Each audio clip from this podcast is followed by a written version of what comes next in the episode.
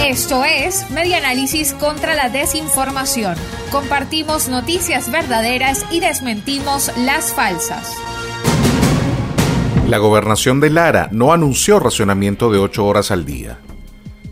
En el contexto de los reiterados cortes de energía eléctrica que vive el país y de los cuales no escapa el Estado Lara, circula en redes sociales un supuesto comunicado atribuido a la gobernación del Estado Lara, en el cual se afirma que, siguiendo instrucciones de la mandataria regional, Carmen Meléndez, y según lo establecido en el segundo Plan Socialista de la Nación, se habrían girado instrucciones a Corpo Elec para aplicar un racionamiento eléctrico de 8 horas a la población larense.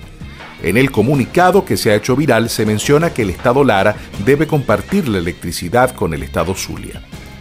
Pero según pudo verificar el Observatorio Venezolano de Fake News, dicha información es falsa.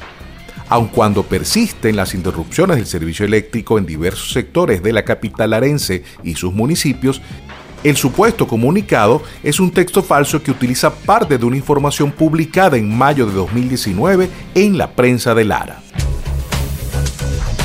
Esto fue Media Análisis contra la Desinformación.